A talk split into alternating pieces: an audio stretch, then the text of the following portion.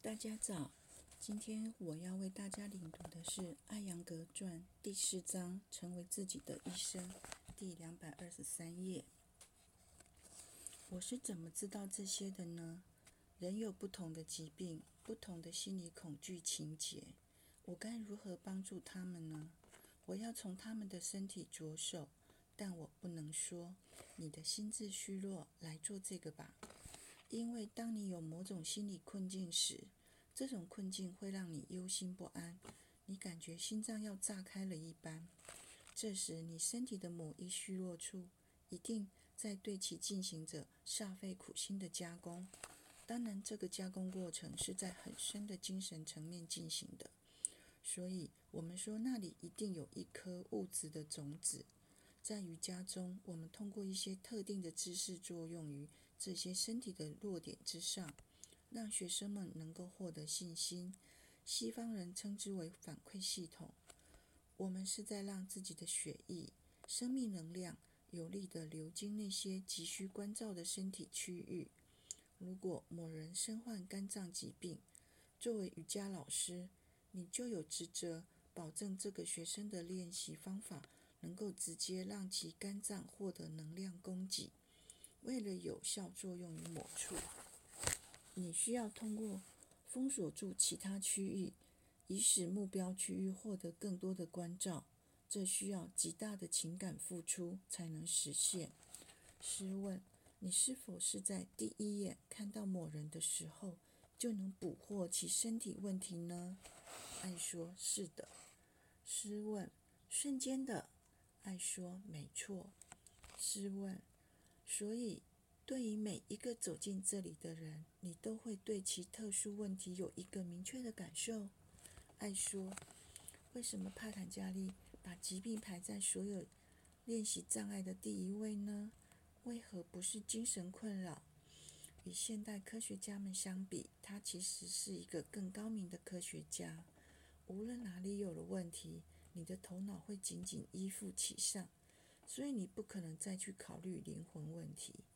问题解除了，头脑才能去关注更高明的体验。在此之前，他是办不到的。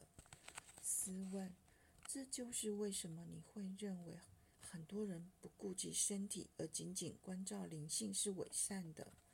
爱说，那是会失败的，而且注定是要失败的。冥想之于瑜伽。就好比瑜伽中的大学学位，岂能没有基础？如果没有基础，你究竟能获得什么呢？感官的宁静。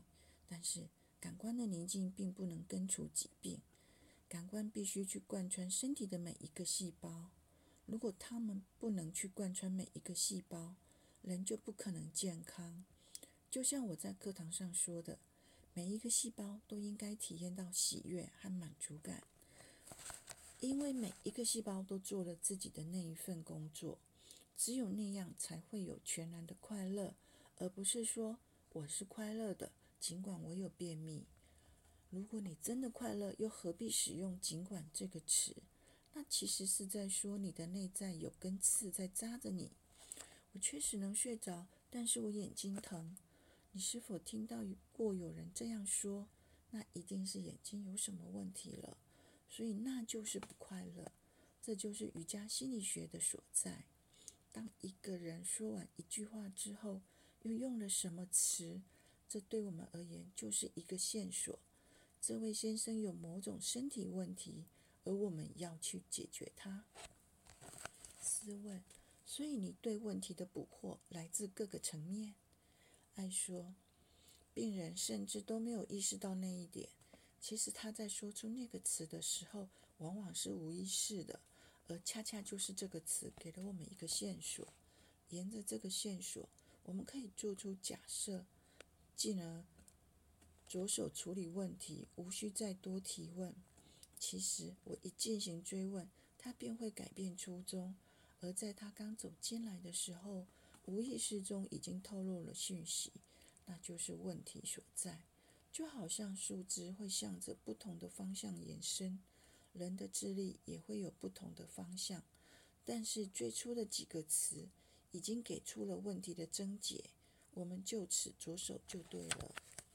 试问，我记得你有一次将自己比喻成一个园丁，所以你心里应该有一个形象。你是把自己看成一个园丁，一个制陶匠，还是一名医生呢？按说，是的，就像一个农民会谨慎地照料那些树木，如何剪枝，如何令其保持健康，做什么，不做什么，难道不是吗？他要除去杂草，以免心爱的作物被毁。同样的道理，疾病就是身体里的杂草。所以每一个个体都是自己的这座神性花园的园丁，他需要去培育花朵，去施肥。当然，这些都是我们今天使用的词汇。我们使用这些词是为了帮助人们调动全部的专注，进而越来越多的看向内在身身体。他一旦了解了其身体的内在，他的病症必会被拔除。那时，就像我说的。那喜悦之河，那了悟之河，便可以流淌无碍了。试问，你是否背对着学生，都能感受到学生的练习？爱说，在教学中，我就是火，而瑜伽之火是要燃除杂质的。于是，我在课堂上的职责，便是看大家的身体有没有被净化。所以我体内的火，要比你们体内的燃烧的更旺才行。试问。但是我觉得这是您的一种特殊的本能。爱说，你不能把它叫做本能，它是直觉，是经历了改变的。本能更像是动物属性，我没有那种感受了，因为我已经征服了那种本能，并把它转化成一种直觉了。这就是为什么人可以在背后长眼睛，而通过本能你是看不到的。卡林斯蒂芬于一九八三年一月所做。